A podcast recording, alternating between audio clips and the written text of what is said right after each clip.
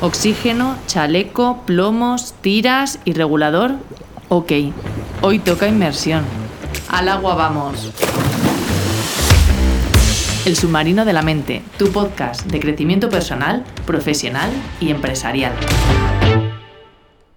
En el primer episodio de esta semana te hablaba de prioridades, de las prioridades. Cuando te comentaba sobre, hablábamos sobre la gestión del tiempo, que decía, bueno, es que el tiempo no lo podemos gestionar, solo podemos gestionar nuestras prioridades. ¿Qué decidimos hacer en el tiempo en el que hay? Y es que esta cuestión de las prioridades mmm, va mucho más allá, porque en realidad todo lo que hacemos y no hacemos, tanto lo que todo lo que decidimos consciente o inconscientemente, por acción, o sea, decidimos hacer o no hacer de forma consciente o inconsciente, al final está basado en aquello, en cuáles son nuestras prioridades, en qué estamos priorizando. Si quiero emprender o quiero desarrollar un proyecto, quiero escribir un libro, quiero eh, hacer algo diferente, etc. Eh, y a lo mejor lo estoy posponiendo, bueno, estoy priorizando otra cosa frente a eso. Esa otra cosa puede ser algo real, puede ser a lo mejor eh, desarrollar otro proyecto que pueda tener una importancia similar, pero estoy priorizando ese otro proyecto, o puede ser una circunstancia vital que a lo mejor estoy priorizando, pues a lo mejor ser madre o, eh, o viajar, etcétera priorizo otras cosas frente a esto anterior. ¿La razón por la que lo priorizo? Bueno, ahora, ahora, hablamos de ello. Pero estoy priorizando una cosa u otra, con lo que lo haga conscientemente o simplemente lo hago de forma inconsciente, estoy tomando decisiones, estoy priorizando. Es decir, que las decisiones del día a día, que al final van a configurando mi, mi vida, eh, tanto esas decisiones como las decisiones grandes vitales están en función de qué es, de cuáles son mis prioridades, qué priorizo y qué estoy priorizando yo. Si yo pienso, por ejemplo, en mí, en mi negocio, desde que realmente llevo así como mm, seriamente, o sea, como negocio trabajando en esto, que puede ser, me parece que fue como el 2014, eh, hasta ahora, bueno, yo realmente en las redes, y en mi presencia era con el podcast, por ejemplo, pero mi presencia digital, realmente yo no le he puesto energía hasta pues hace aproximadamente como un par de años. Y tampoco ha sido tan intensiva, quizás más intensivo ha sido en el último año.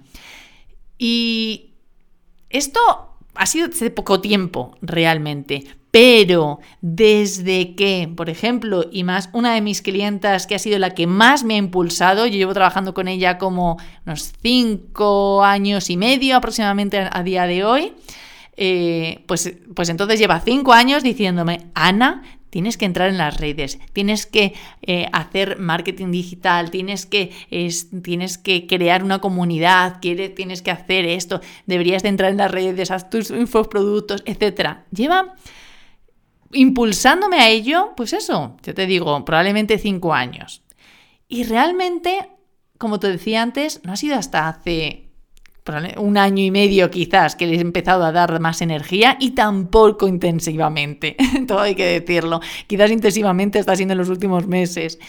Pero bueno, sí, vamos a poner un año, un año y pico que le he puesto más energía. ¿Y qué ha pasado todos los anteriores?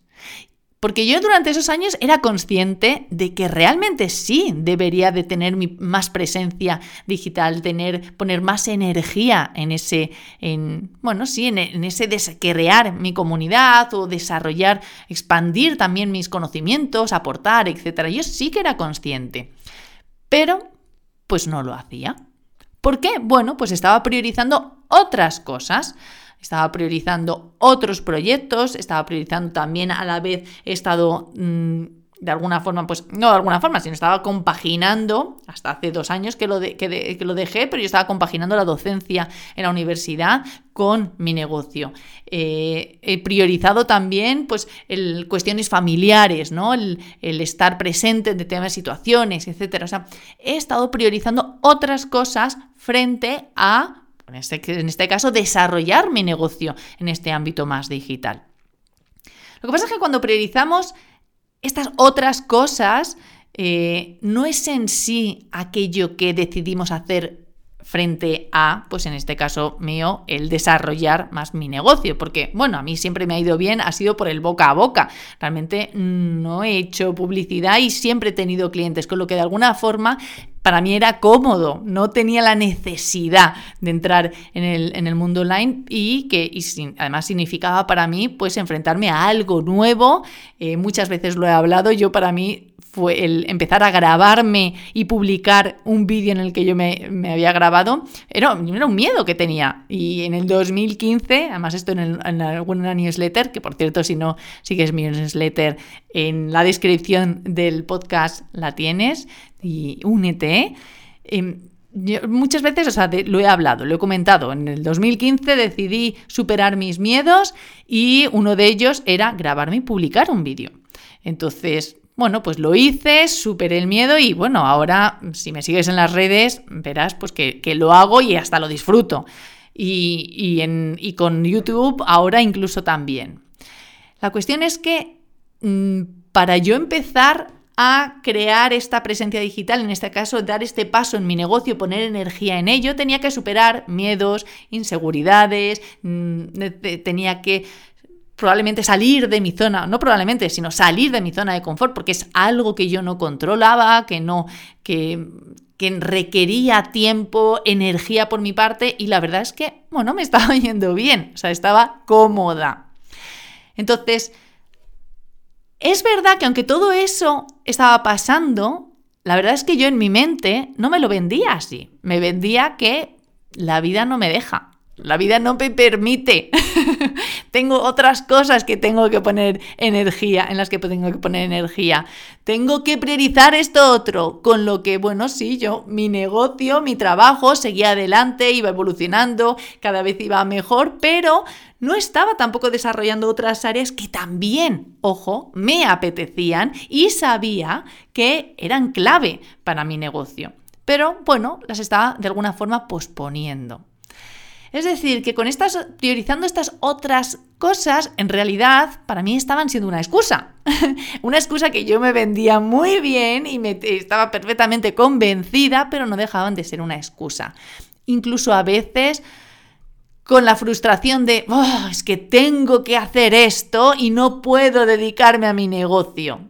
Y no sé si a lo mejor esto te resuena o, o bien en el ámbito del negocio o bien a nivel personal, pero Incluso en esos momentos en los que yo me quejaba con frustración, en realidad el poner el foco, la prioridad en eso otro, también para mí me estaba dando un beneficio por debajo, un beneficio oculto, porque claro, si yo tengo que poner la energía o el tiempo en eso, bueno, pues ya no me tengo que enfrentar a esto otro que a lo mejor me genera incomodidad, miedo, inquietud, inseguridad o, a lo mejor me da pereza o no me apetece o, simplemente, bueno, pues me saca de la zona de confort.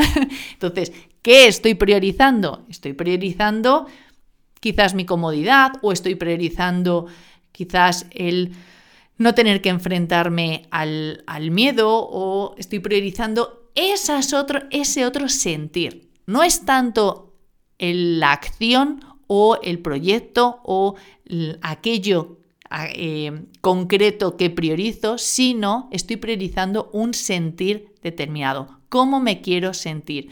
Priorizo una forma de sentirme de un lugar y entonces hago esa acción que me lleva a sentirme de esa forma. Mientras yo priorizaba todas estas alguna forma, no todas excusas, es verdad que a veces la vida te pone algunos obstáculos que tienes que resolver y es así, no todo es una excusa, pero muchas veces sí sobre todo cuando la, decisión es continua y en lugar de resolver ese obstáculo parece que me quedo enganchado y me llevo el obstáculo conmigo en el camino, ¿no? Entonces, en, esas, esa, esa, priorización, lo que priorizo, bueno, pues así no me tengo que enfrentar a eso otro, o así no tengo que poner más energía, o así, bueno, incluso el yo empezar a hacer equipo y a contratar a alguien porque no puedo, no doy abasto, pues simplemente el hecho de tengo que sentarme, planificar y estructurar mi negocio para ver qué necesito y cómo puedo enfocarlo y empezar a hacer a dar pasos para hacer crecer mi negocio. Y claro, si tienes si eres emprendedora, emprendedor, tienes tu negocio, tu empresa, sabes de lo que te estoy hablando, porque al final es un crecimiento, sobre todo cuando queremos hacer crecer nuestro negocio, es un aprendizaje y un salir de la zona de confort continuamente, porque va creciendo y sobre todo en ese punto en el que tenemos que dejar que nuestro negocio nos sobrepase, porque si no, no crecemos. Nosotros mismos somos un límite a nuestro negocio. Entonces, si queremos que el negocio siga creciendo, necesitamos permitir que nos sobrepase. Y claro, ahí llega la mayor inseguridad e incertidumbre, porque necesito confiar en otras, en otros, en, estructuras que a lo mejor, bueno, desconozco y necesito quizás guiarme, dejarme guiar por eh, expertos, por mentores, etcétera, eh, y, bueno, confiar en que voy tomando las decisiones que van y ver cómo van funcionando e ir gestionando un poco el camino, ¿no?